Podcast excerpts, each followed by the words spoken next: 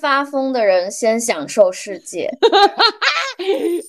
欢迎来到蘸料调频，请大家把蘸料调好，我们 一起开涮。 Hello，蘸料调频的听众朋友们，大家好，我是今天的主播之一 Relic 东升，很开心见到大家。那今天还有三位主播和我在同一个空间，和大家带来今天的主题。我们先和大家打个招呼吧。 Hello，大家好，我是大家的 Summer。大家好，我是一个正常人，小小。嗯被语出了你的不正常。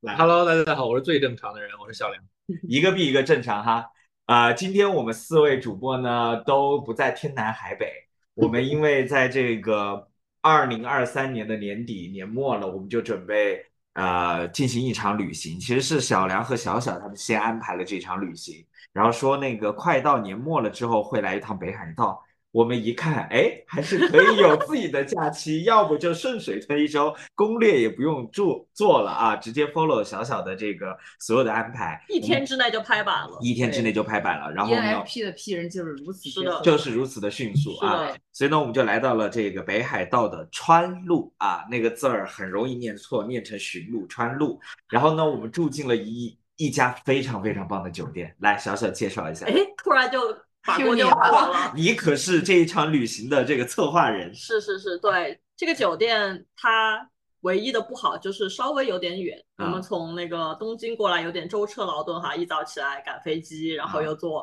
那个巴士，对然后到了这里，其实也没有想象那么难，但是就是说在你在我计划的时候看了这个东西，还是觉得没有那么方便。对因，为这边也不是北海道的主要的景点，比较小众，主要的景点应该是在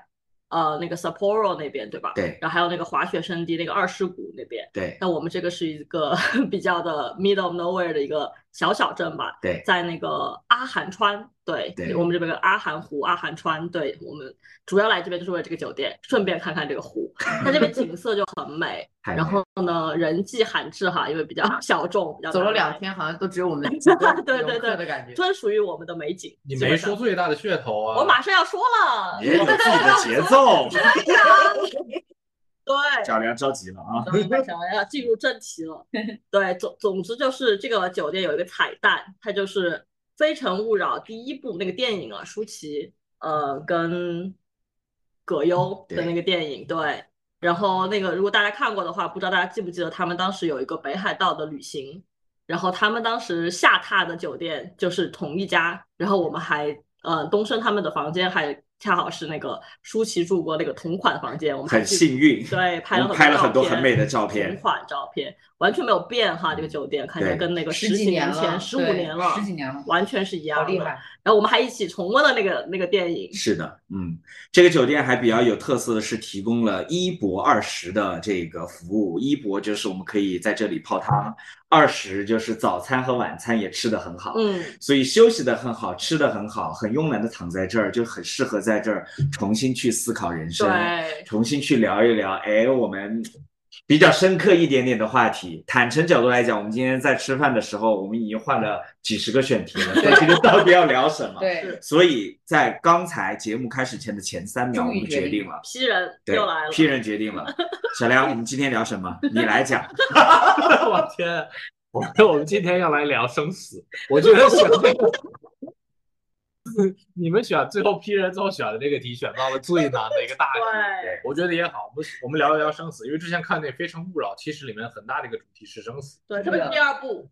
我们还没有看啊。，对，但是第一部里面有很多生对，死，也有已经开也始了有，是的，已经是的很有那开意始思了 hint，。尤其是在在这个地方泡泡汤，也没啥别的事可做，然后在这个简约优美的环境下，可以想一想这件事。对，嗯嗯，嗯而且我觉得日本这个国家也让我开始想这个事，因为你是会看到很多老人嘛，这个对国家老龄化也比较严重，然后看到这么多老人在街上，他们也自力更生、嗯去坐电车，然后自己在呃，就很看着他们过上的生活也挺正常的，不是那种老态龙钟，或者是需要呃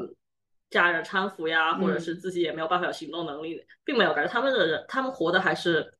很洒脱的感觉，然后还有跟老姐妹一起嗯喝喝下午茶、逛逛街，也很精致。对，然后就感觉他们还是在没有觉得我我快我我很老了，我就不管这些了，我就嗯该干嘛干嘛，对吧？对，嗯，而且在我看看到那个在网上讲啊，也是我不知道的，在东京这边的那个电车上，好像其实你不不太会给别人让座，就是不太会嗯给那些老人让座，因为他们会拒绝，因为他们会觉得，嗯，哦我给还你没有添来麻烦了，哦对，嗯所以他们会怎么做呢？他他们就会假装他在车上下车，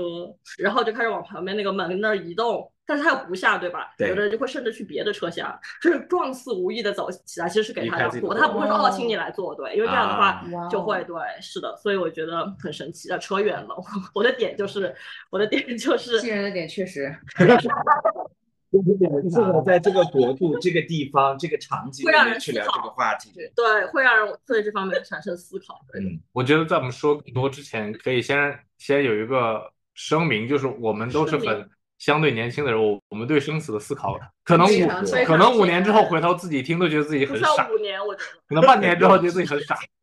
但是但是对，在这记录一下我我觉得有人们必要聊我们的嗯我们的想法，我们嗯，可以随时就是定期聊一聊，可能每一年对聊一，update 次，一下。对，看看有什么生死很不期第一一样期，的我们这是嗯对，生死第一期。你想想，Lucky 看他十多年前那个日记本，哇啊，塞 对，，完全那是这个有样冲，击力，那个太有冲击力了，太有冲击力了。嗯，所以我们无论今天聊成什么样，就先把此此时此刻我们的感受记录下来。是的，而且我们也没有任何的稿子，也没有任何的大纲，就对是真的是纯纯的想到什么聊什么。人过嘴瘾，对，是来哦吧，我小们说。呃小小在那个我们开始点击录制之前已经提了对问题了，对我你我的有那好个问奇题的是什？么？我来这个抛问哎出题来是，在座的各位，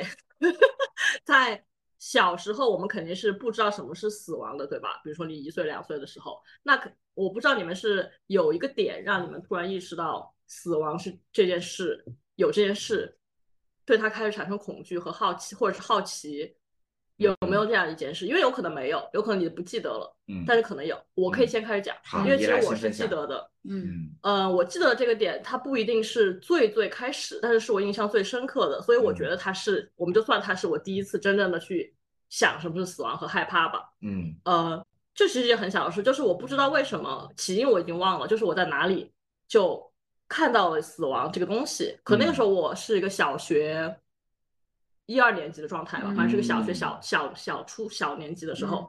然后我当时就很，我就不知道为什么，我其实懂什么叫死，然后嗯我就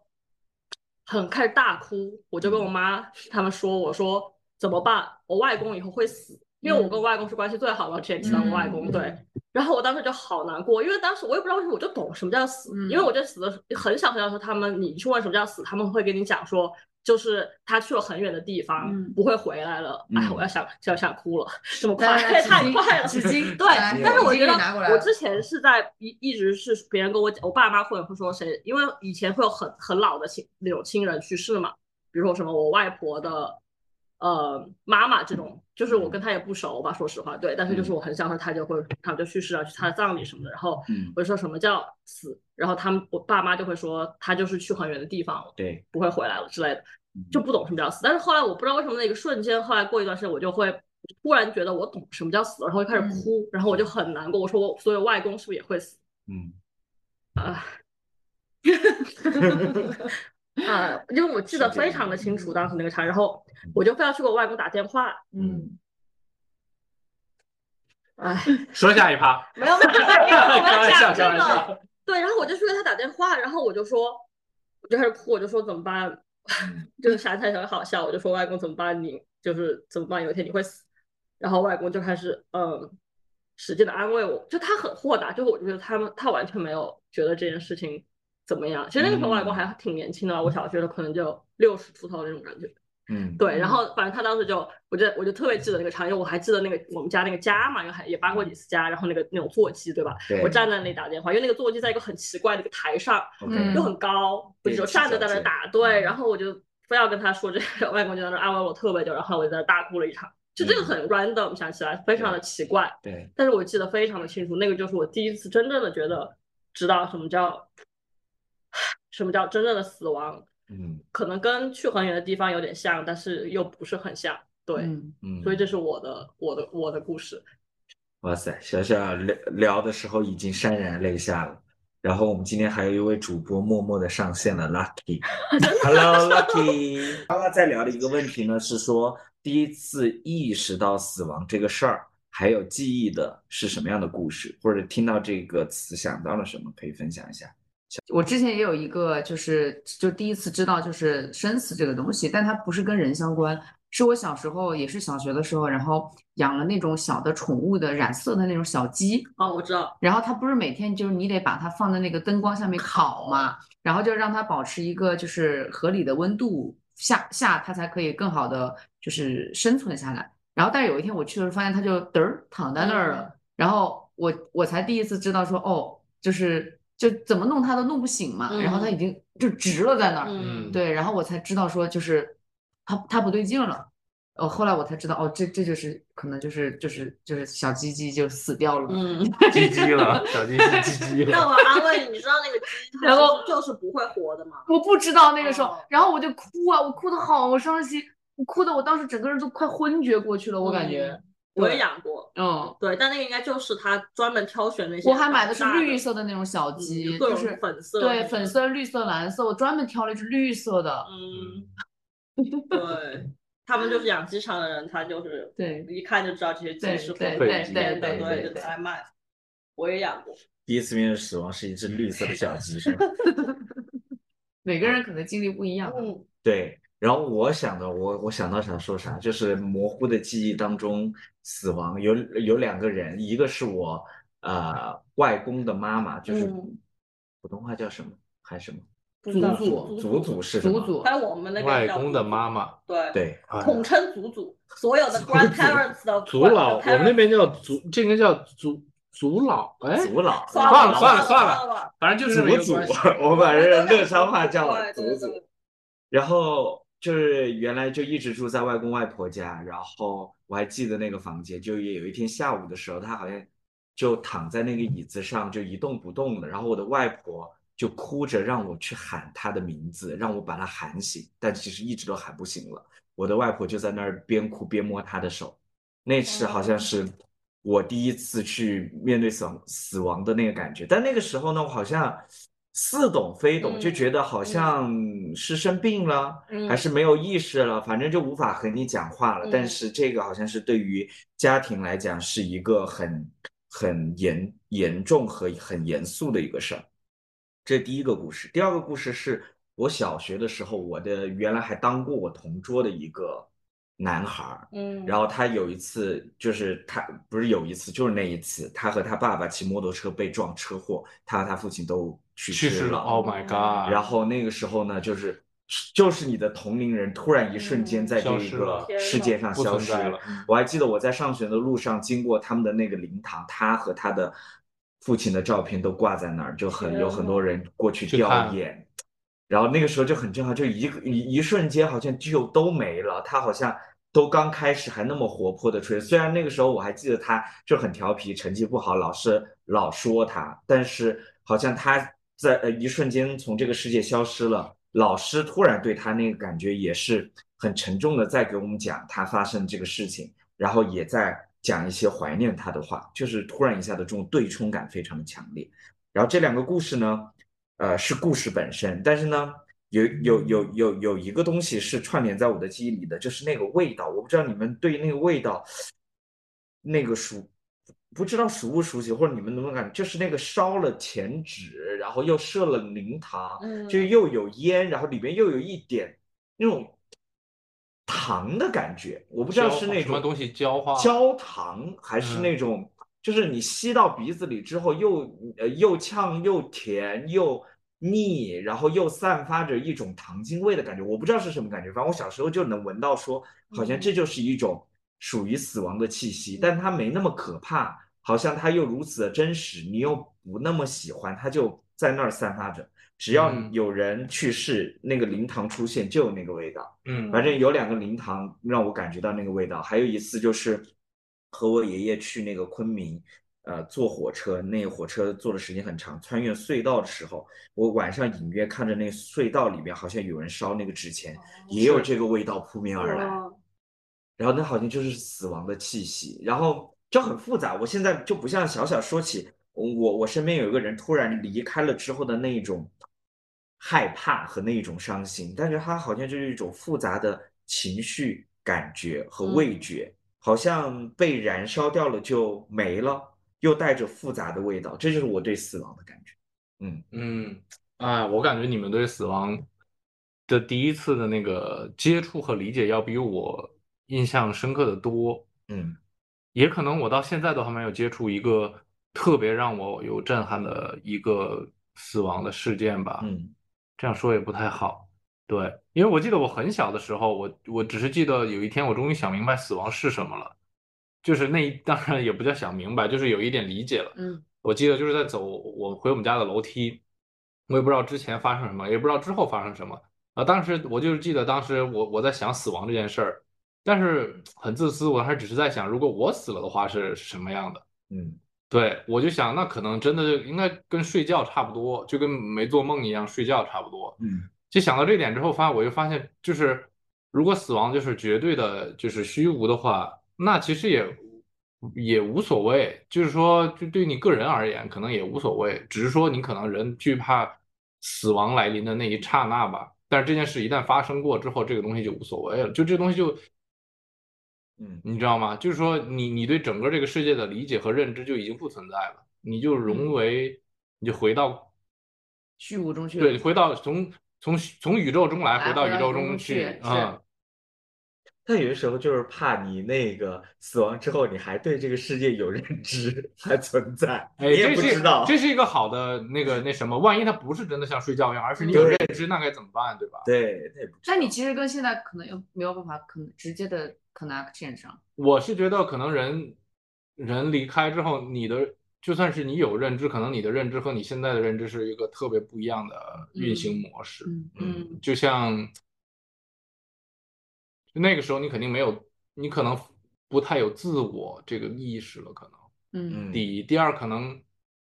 你没有了感官之后，你如何？你你如果你我你你你想一想，如果你没有感官之后，你的神识是什么？你可能都你知道吗？就是其实很奇怪的。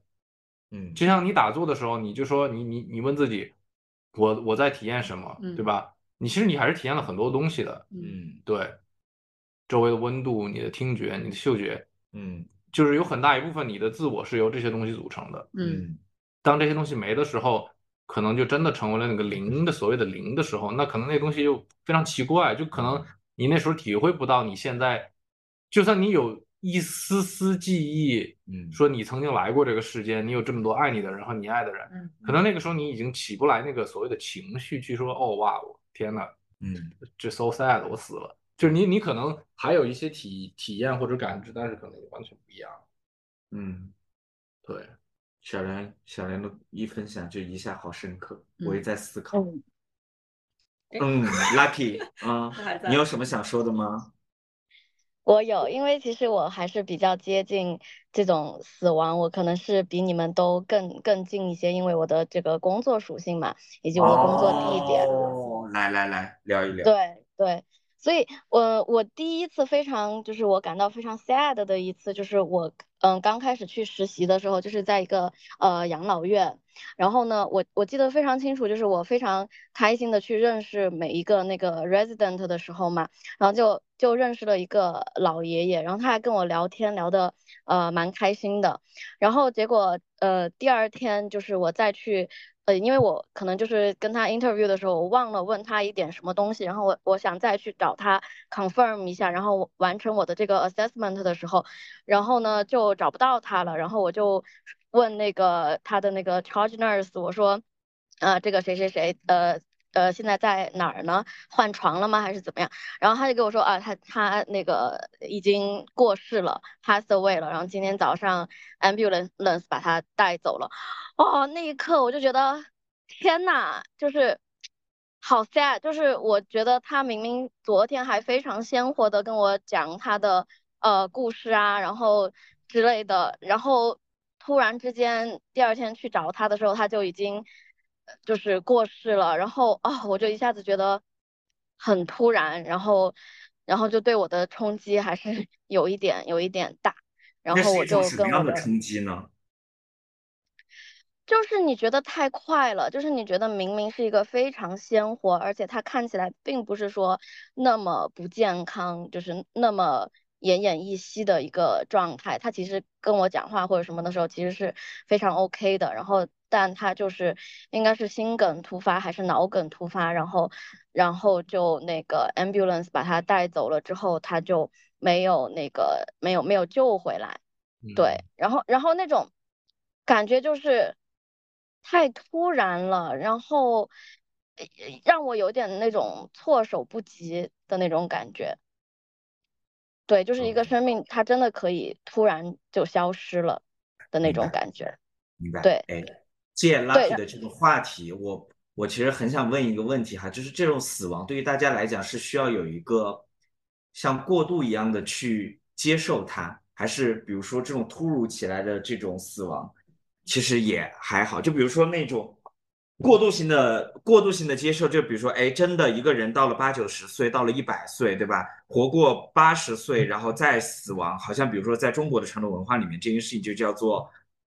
叫什么来着？行吧，喜喜丧，丧喜对喜丧，寿高终寿，然正后寝寿寿终终正正寝，寿对终对正对寝对，哎寿终正寝，对对对对，我一下没记得这个词，对吧？它其实是一个一用年龄来让你去接受这个过正程。常的，对，比如说你刚才跟我描述这个故事的时候，我当时就有一个感受，好像他状态还不错，他并没有说遭遇了病痛、遭遇了痛苦，让他这个就很难受的时候去接接受他的死亡，好像是哎是在一个比较好的心态和状态当中去迎接的。当然，你跟我说他是因为梗，那那那又是另外一种状态啊，心梗、脑梗也好，这这也这也不太好。但是呢，好像是说，哎，就是我在一种快乐或幸福，或者是一个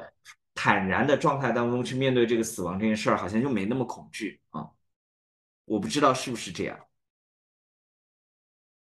嗯，我觉得是，我觉得可能就是有这种过渡的时候会，会会会一点接收的更好一些，因为因为后来这个是对我第一个就是嗯看非常直面生死的一个事情，然后然后后面其实我工作的地方就是那种透析中心，所以他们基本上患者都是靠那个透析嗯吊着吊着命的那种那种患者了，就真的是，呃，其实这个这个病的话也叫尿毒症嘛，就是 end stage renal disease。然后在国内的话，可能大概是有百分之六七十以上的这个患者是接受不起这种长期的透析，因为它其实还是很贵。然后可能最近好像是有嗯纳入医保好，可能要好一点，医疗资源这些可能会好一点。但是百分之六七十在国内的话是就就会死掉，就它相当于是一个呃死亡判决书一样。对嗯然后在国外的话，它就那个透析中心这些比较多，然后呃医疗这些设设施设备嘛，它就可以吊着他的命，就是活着活个十年甚至十多年的这种也也还是挺多的，或者是等到他换肾这些啊，然后。所以这些患者他对我来说，就是说我已经知道他们其实，呃，呃状态不是非常的 OK，然后，然后我们当时在在那个透析中心的时候，就基本上不说每一天的话，但是一周也会有好几次这种 call nine one one，然后然后给他做 CPR 心心肺苏那个心肺复苏苏啊，对这些这些动作，嗯，就还是会蛮常发生的。所以，然后有一些也就会有那种没有救过来的，但是我心里面其实就会更有更有准备，然后所以就没有说对我的情绪会造成非常非常大的那个波动和冲击。除了除了有一次就是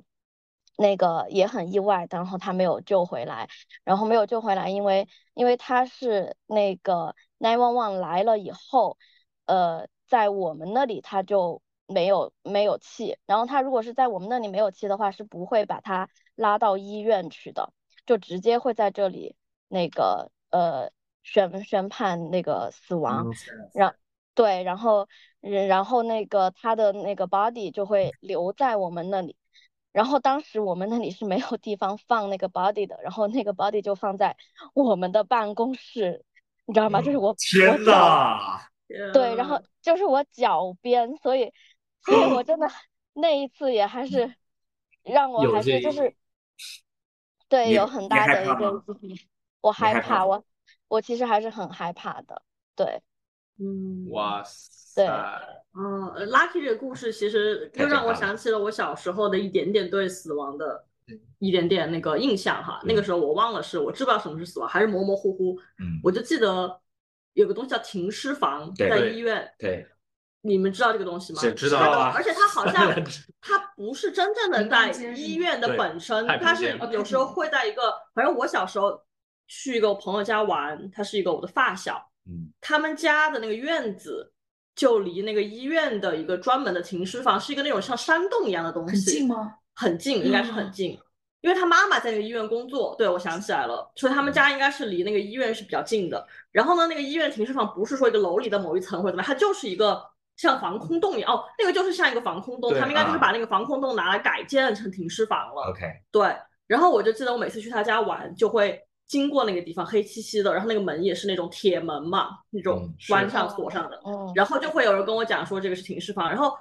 我有一种本源自发的害怕，就那个时候我也不是很懂什么叫死亡，什么叫尸体，对吧？对嗯对但是不知道为什么，我就从那儿一过，每次看到那个东西，都觉我都得会难受觉一得些难受和对害怕和阴森。对，对，所以所以反正，而且那一次还很神奇的是什么呢？是我们一直要在那里等那个，就是呃是那个叫什么，就是收尸还是什么之类的，就是处理他尸体的那个来接他的尸体。然后我们的那个 clinic manager 他就他就说，我们大家一起在这里等吧，就不不敢一不个要人留等下所一以个人等。小王， 是不是这个？大家一起留下来会没那么害怕。对吧小王，就你一个人等，我们都有事， 尴尬了。对对，所以当天我们是整个那个 clinic 的人，然后都有留下来一起等到，呃，来收这个尸体的人来把他给带走。对对，所以当时我觉得我们的氛氛围啊那些还是还是不错，但是这个事情也还是对我留下了一些一些些阴影的，就是因为那个实在是那种尸尸体，然后虽然它有拉起来，但是那个呃那个叫。呃家属来的时候，又有把它打开看，你知道吗？然后我又我又正好也就在那儿，然后还要安慰他们啊之类的，就太太直观了，就是非常一个是冰冷的人躺在那里的那种那种状态，我现在都我现在都非常记得，对，对你，你这么一说，我突然想到一些死亡的这种细节，就是可能那个人在生前是很鲜活的、和你对很亲的，但一旦他到了死亡那个状态，我其实是不敢去触碰的。嗯比如说那个，就刚才聊到那个祖祖，我还记得嗯当时第一次面对他死亡嘛，就把他已经呃运到了那个火火葬场，其实大家都在去告别嘛，嗯家人都过去呃瞻仰看他，最后要去送送到那个呃那个那个叫燃燃烧的那个火坑里焚化面焚的化之嗯前，大家都会去做一个告别。然后呢，我还看到我外婆很勇敢的再去摸他的手，想暖暖他的手，嗯然后和他告别，我就不敢去触碰他。嗯是，还包括我又突然想到了，就是我们家的那个小动物，嗯其实好几次有几个小动物都过世了，就是有有的是那个应激，嗯对吧？然后有的是出现了一些问题，它本身生那个那个猫产妇绝症，对吧？就就就去世了。生前的时候我很爱它，能能能去摸它抱它，但它突然很僵硬的出现在那儿的时候，我嗯其实你会很害害怕。怕，嗯最后家里是 Summer 去处理的哦啊，他就很勇敢的把它包裹起来，然后放到一个箱子里面，嗯然后我们再去找机构去火化它。嗯，我好像就是嗯只要它变成了死亡那个状态，对于我来讲就好像很恐惧、很陌哦，生。这个很有意思啊，对可以再挖一挖，跟心理医生 对，是可能要和心理医生或者谁去下嗯挖一挖，我不知道怎么回事儿。是，但就刚才 Lucky 讲到那个状态，就好像是他有可能是嗯你那个生前去打交道的活生生的病人，但他突然出现，就是已经丧失掉了灵魂，然后僵硬的摆在那儿，他好像是某种恐惧本身，我也不知道，嗯，嗯对，我可觉能得就是会有，我觉得可能是当一个生物它有非常鲜活的那个出表现，平时在它在活的时候，它它有很鲜活的表现方式的时候，突然有一天它不活的时候，我们对它的那个，我们不能识别这个东西了。嗯，一瞬间，这个东西对我们的大脑就是一个 shock，对你懂吗？就是越越是亲人，可能越是这样。对就会你会觉得本来这是一个我听声我就知道是谁谁的的一个人一个一个一个生命体，今天突然一下就是不在了失联了，对就是它的信号不在这个体地方内了 run 了，就是对这种感觉。对，于是你身体，我很难想象这种面对这样的一个死亡，应该是一个非常 shock 的，我觉得我远远可能远远要超过 sad，就是你已经不你你你你感受到可能都不是悲伤了，对就不只是悲伤，对悲伤、震惊对、恐惧和所有，对对，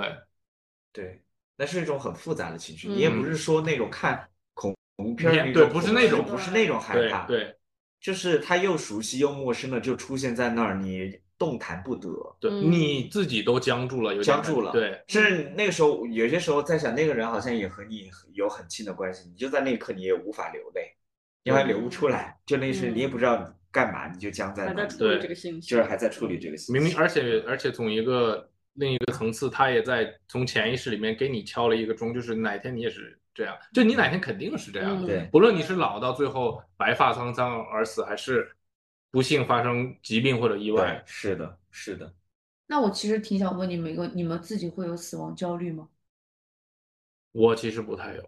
嗯因为有有有那么一段时间，就是我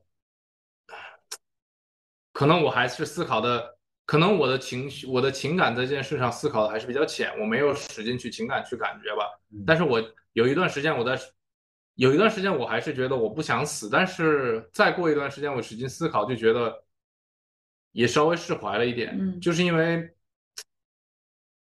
就这有点像刚才我说的那个，就是我可能觉得你去世之后，你可能唯一有的灵性可能还会存在，嗯然后但是这个你所有你所有的这个灵性和和神识，它和你现在的身体会嗖不一样，嗯以至于你不会感觉到你现在的那种所有的可怕和这些东西。就是嗯我是就是现在我一想到一我自己就会去世，我脑海里面就是嗯有一种。就是我退出游戏的那种感觉，就是你们玩儿，如果说有，就像那种大型网游嘛，嗯就是大家都在玩儿游戏，里面每个人你控制下的那线个了人是一个阿凡达，对，当他下线的时候，他只是那个阿凡达变灰了，啊而已。然后他下线之后，他的真实，所谓他的真实生活是更广大和丰富多彩，你也不会觉得我从这游戏下线了，我那个阿凡达变灰了，我有多那什么。但你有一个预期是你随时还可以上线，这对背后的潜台词是这个，潜台词对吗当然是这个对啊，但是但是我想的是，就是我们从这个世界离开了，也不代表说我们不会再以我们类似的方式再回到这个世界，这是第一，就是一个就是你有这个可能，对，就是但是你可能不确会定，对你可能会变成什么别的东西，嗯还有一个就是我们本来就是，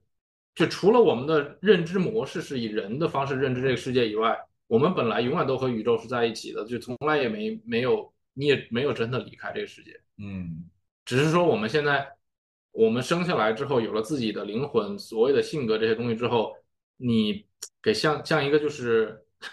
我们就是一堆原子和分子，然后外面加了一个膜，这个膜是认知的膜，对，把你包裹起来，对，然后成为你了，然后你会你会开始说这个膜以内的叫我，这个膜以外的叫他，其他的们他，嗯对他们。然后当你去死亡的时候，就是这个膜嘣儿一一根针一戳破了，啊，全你就散开超体了你对你就你和你就世界超又时回到一起了嘛？对对，嗯，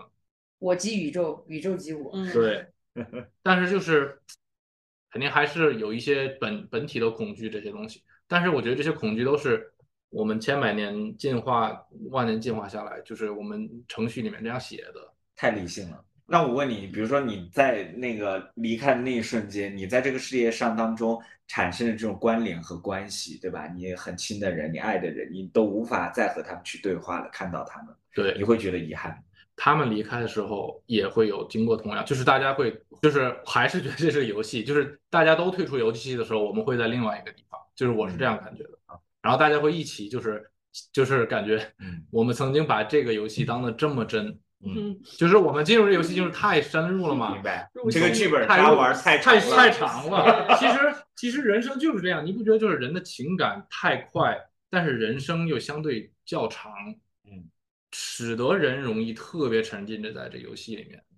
就我们每一个回合，太把自己当回事儿。对，就是这每一 个刹那太短了，就我们情绪起伏还有回忆啊，什么各种东西发生的太迅速了嘛。然后你真的觉得世界哇，这世界好丰富啊，嗯他做的也太真了，你看对什么对太真了养又老摸得牛着放牧牛乳，对这些细节就、真产的地、对味道，对对吧？是感啊觉哇，但太是最大理的问题就在于，我们来到这个世界，之前和离开这个世界之后，我们都不知道，所以这是我们唯一经历的世界。嗯，对那它再假，对于我们来说你也也是不知最真道的。对你没有对吧 reference，对对是的嗯，是的，我觉得对我来说，其实可以呃，跟刚才 Lucky 说的那个，就你们聊的前一个点相连。之前我们不是聊到说，呃，死亡是说突然的死要好接受一点，还是说有一个过渡，过对渡吧？嗯过渡就是说，比如你缠绵病榻，知道呃得绝症还有六个月好活，或者十二个月怎么嗯样，你就知道这个东西要来，可能你一天天慢慢就接受了。或者说是突然，就像那个心梗的老爷爷，或者是就是一些突发性的，然后也没有这个过程，对吧？这两个嗯东西，我觉得这个要分是对自己的死亡还是对别人的死亡，嗯因为我觉得从如果是说自己死亡的话，比如我呀，嗯对我来说可能这种突发的，当然前提是不要太痛苦啊，嗯，这种突发的我就好接受，因为我也不知道嘛，不然我就怎么样，对。对，但是如果是我周围的亲人，或者是我很在意的大家嘛，嗯那对于我自私的想，我肯定是希望可能有个过渡的，因为这就这那你样自我己可以有个接准受备这些事情，对，而对不是突然对。但是呢，这样的话其实就很相悖，因为这种有过度的死亡可能就会更痛苦。说实话，一般来说，因为你会要对缠绵病榻，经历各种各样的那些治疗，然后所有东西，对吧？对所以我觉得这个很有意思啊。就对我我自己来讲，我觉得这两个点是在我这里是这样的，就是如果是突然的死的这个趋势，还是说是一个过渡吧。嗯，对，然后回回到刚才这个死亡焦虑，嗯我觉得比起我自己的这个趋势的话，我觉得我更怕的是别人，就是我身边的、嗯我的、我在意的、我的亲朋好友啊这些，就是我觉得我更难接受，因为嗯我觉得想起来挺自私的，因为觉得如果我死亡了嘛，你就撒手不管了。对这件事就跟我也没关系。结束说了实话，对我就退出对游戏也好，怎么样也好，这个活着的人才是还在 suffer 的承受这人，个对，要承受这个悲哀、这个痛苦嘛。所以我就觉得，如果是我退出了的话，嗯这个东西彻底对我来说就是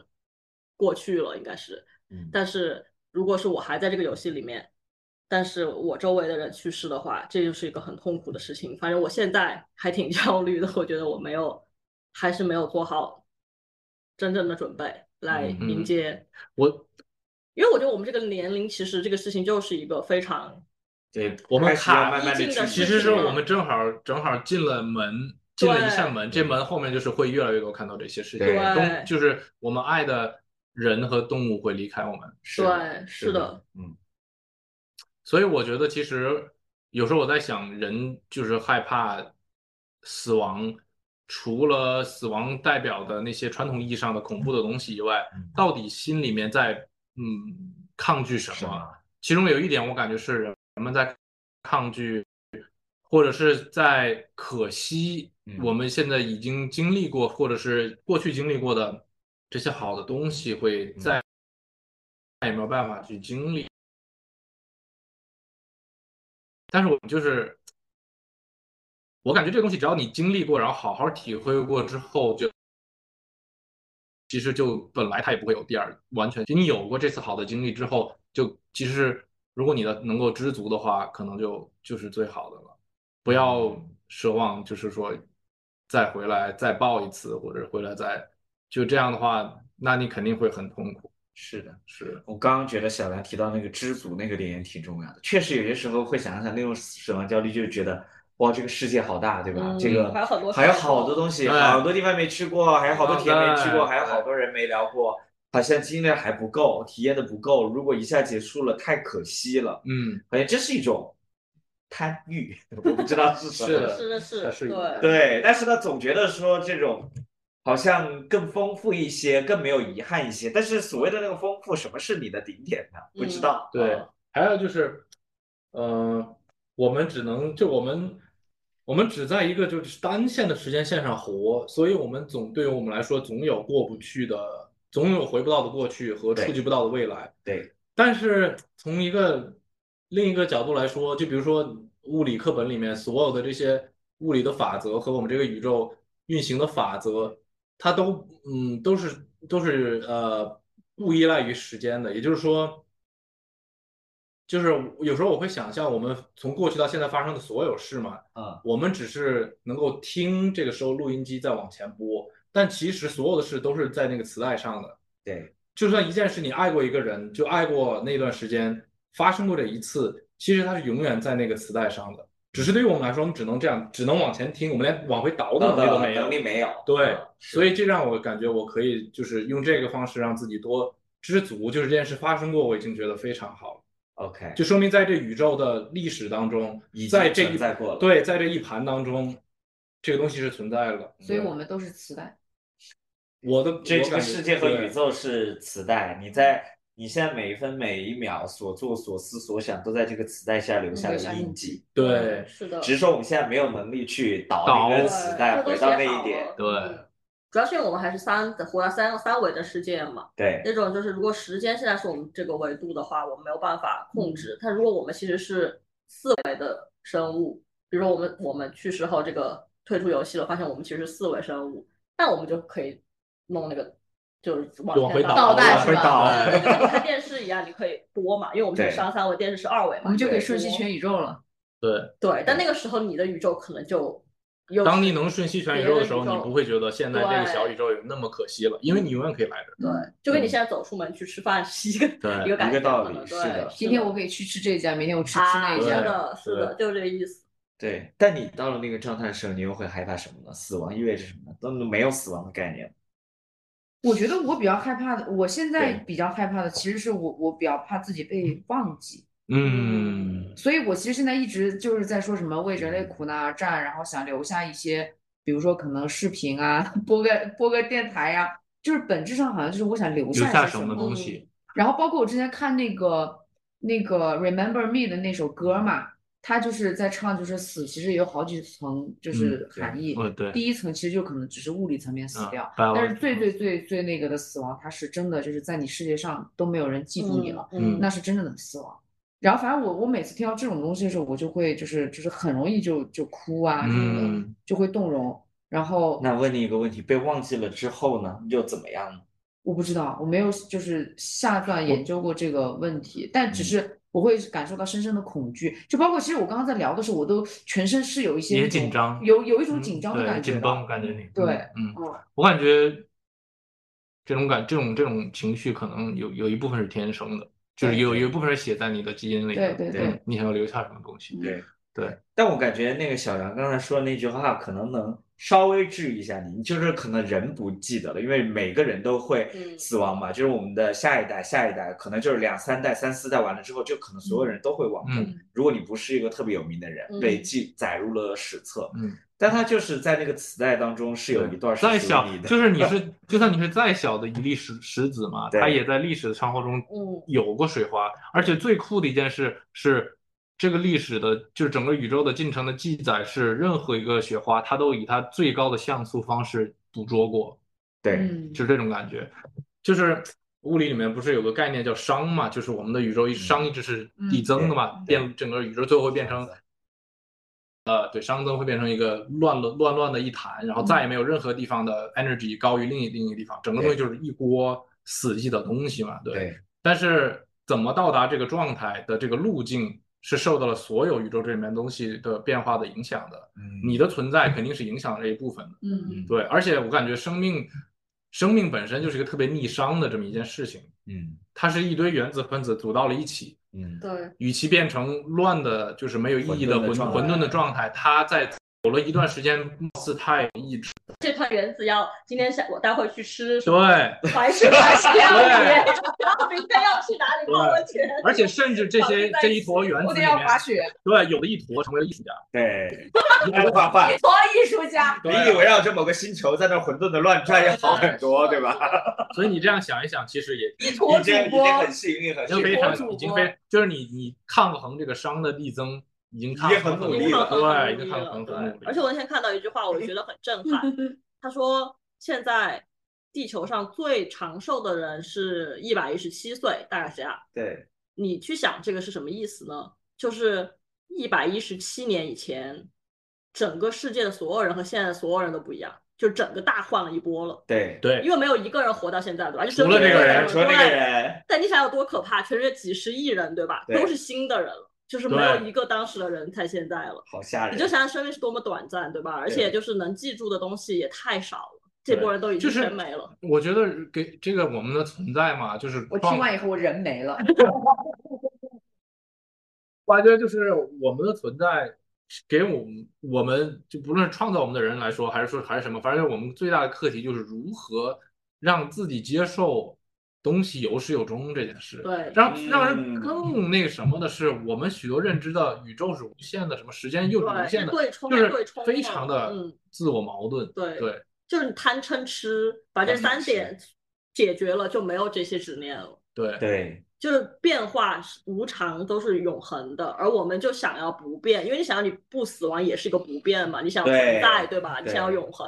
所有生这命些就是其实无都常是的对无嗯常，就是你现在在这儿来了八十年，你就走，对，这个就是它的本质。是的，我甚所以至很多宗教就是生死是非常重要的命题，嗯让大家能够在这样的场域当中能够去接我受这些。我觉得包可括之前瑜伽的时候说，大师的第一节课不都是需要让瑜伽的很多那个学生上来第一节课就是先了解生死吗？对嗯，嗯是的嗯，我感觉宗教的很大一部分起源的意义，应该就是来让人们抗衡生死这个概念。是因为那个时候，古时候你更加的不懂什么是生死，对吧？你连什么生物学这些都不知道，嗯对你就会发现突然它就没了。对那你就要想办法来寄托，对吧？对比如说对过去的所谓的过去的亲去世的亲人的怀念啊，怎么样跟他交流啊，然后一些你的信仰啊，对吧？我觉得这个我我是觉得宗教的来源应该是跟死亡的这个议题是很有关的，特别是在你很无力这种无力感的时候，是的，对，而且那个时候的，我觉得那个时候生死更加无常，因为那个时候医疗条件也差嘛，对吧？然后都不用说很多年前，就而且像那个时候应该年年纪都应该没有很大，对就对对可能会对经历死对亡，对，的。身体也不好，条三四十件岁也差，四五对十对岁对，差是不的。多了。对而那个时候生个孩子过鬼门关，嗯对就就对吧？就对稍不注意就没就了。没了对，嗯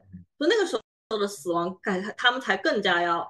面对这个问题，就很是脱那比较是脱对敏。我觉得比我们更脱敏。我们对现在面对死亡，其实有点陌生，对在在你到在六这七十岁之前，你对就不没有是那那么么涉的及到自己呢，还就对幸运的人就可以说是比较长一段时间假装没有这件事，对对吧？你就过自己的生活，然后就先不想这个。对但是，一旦你真的到了那个年龄，必须要接受这件事的，面对这个通缉的时候，你就会彻底被他打垮。如果你之前没有做准备的话嗯，我跟小杨是觉得我们要很早开始做点准备，就是对要使劲的去思考这个议题。因为我们的狗最年龄年长的那只狗已经八岁到九快九八岁了，对快，八岁，你都不记得人家那呃快多八少岁，然后我们那只猫也差不多七八岁了。哦我对我我得在那之前做好足够的心理准备和它说再见。哦，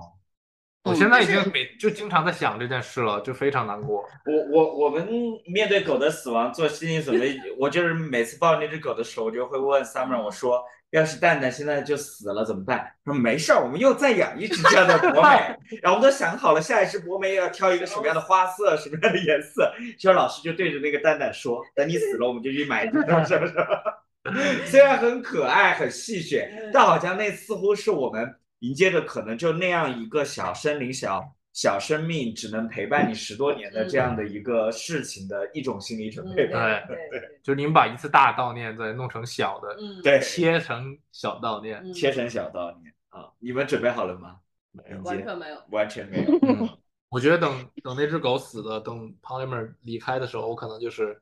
一部分自己也离开了。嗯，哇这塞，既是比喻，也不是比喻，真你一一部分你自己就是离开 了嘛。是我觉得这对件吧事对小梁非常难，因为他是对人生在意的人和东西可能就那么几个，就对太少了，对就是 laser focus。 ，OK，就雷是森我们爱这牛奶好喝，喝一口，哎，这个什么好喝的，或者那个好看的，他没有这些，他就是喜欢就是它。 喜欢的东西只有这不几个多，人嗯和对动物动物，嗯就倾注了他的所有感情 OK 所以他的每一个的那个伤害值都是爆表的。真的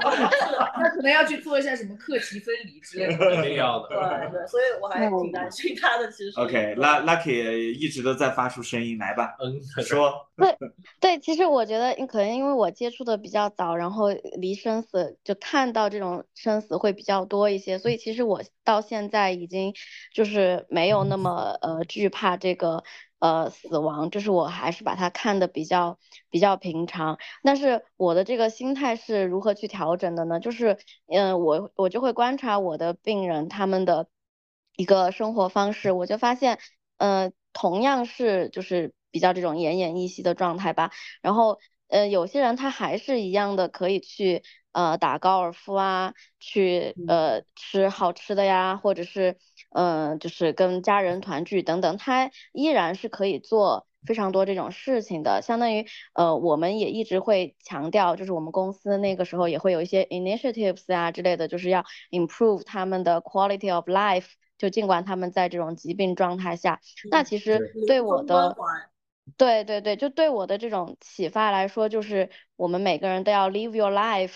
然后 to the 是 fullest，就是你要把你的这个生活，只要你把你的生活生活的非常的呃，就是充满或者是圆满，那其实你就没有什么遗憾。就是你不要想着你还你会有什么什么遗憾，而是说当你在活着的时候，你就去做你不留遗憾的事事情，你情想做的事情，对，都去都去把它给做到，不要觉得说因为我要呃赚钱，或者是因为我要呃怎么怎么样，然后我就把我自己想要做的事情就没有去做。那其实当你就是抱着这种你要把自己想要做的事情都做完、都完成的这个一个目标去生活的时候，其实可能到了那一天，你就没有什么特别多的多的遗憾了，就是你觉得你这辈子也也值了。然后，嗯所以其实我就一直都觉得，嗯，我们就开心，然后做自己想做的事情去过每一天，然后可能到了那一天，就比如说我现在，我也觉得，我如果明天我就死掉，其实我也觉得还好，因为我的前面的生活，我也觉得已经是非常开心，然后我也已经做了非常多我喜欢做的事情，然后也已经体验了很多的这个生活。我觉得其实来说，我目前来说也没有非常多的这个遗憾了。对，所以我就觉得，但这是个如果心我态很棒，就是我现在已经没有遗憾了，但我未来活的每一天都是都的是赚的都赚的是都是赚的，对对，是嗯，其其实我对也有点这种这种状态，对，嗯，嗯。跟 Lucky 想法比较像。其实每个人多去从内心里思考一下自己有最后离开世界这件事，就会逼自己、提醒自己去活出真我和本对，我。跟对，用力因为地我活着我之前比较不太思考这个问题，然后但是其实，在最近两两年是很多时候我去做很多选择和判断的一个非常大的呃标准，就是如果比如说可能我不知道什么时候我也会离开这个世界，那这个事情我如果没做，我会不会后悔？嗯，就这个它其实很能直接帮你去做选选择择的了。对，然后包括有些事情看起来可能那个就是看起来就是很奇怪，为什么你想去做？但是就是因为你会想到说有一天你就会离开这个世界，你不去干它，你就会后悔。嗯，那你就特别想去做。嗯对对，而且这个对别人的那个呃生命的结束也，你也可以很好的安慰到你自己。比如说，其实年前不是我的外公去世了嘛，但是嗯我就我就想啊，其实我外公这一生也已经非常非常的好，他去抗美援朝，然后有这种勋章，然后然后他承欢膝下，有子女都呃就是照顾他，他的晚年其实也是非常呃幸福的。然后尽管有一些病痛或者怎么样，但是他也真的就是大鱼大肉，什么都见过，什么都吃过，然后。嗯，就是子孙也是，就是福多，就是我觉得他其实是一个非常幸福的老人，只是说啊，现在遇到这种遇到这个疾病，然后没有没有扛过来。但是我觉得他的一生回想起来的话，我觉得他是，呃，至少我觉得他应该是也很赚圆嗯满圆满的，所以我觉得他就是呃寿终正寝，对吧？我就觉得呃祝福他，就是嗯嗯我觉得他，我觉得我觉得 lucky 这个是一种更高阶的爱，嗯，我觉得，因为你爱一个人，其实最最高阶不自私的版本就是他幸福，他快乐，你就幸福快乐，对吧？对，我觉得我现在至少我自己对于爱人、亲人的离世的恐惧，其实是一种，还是因为我是一种自私的爱，嗯，因为我怕的是我跟他的这个分离会给我留下的孤独感和对当我想你他的时怕的候，是这个人自己是的不失在失的，去对对我自己情感的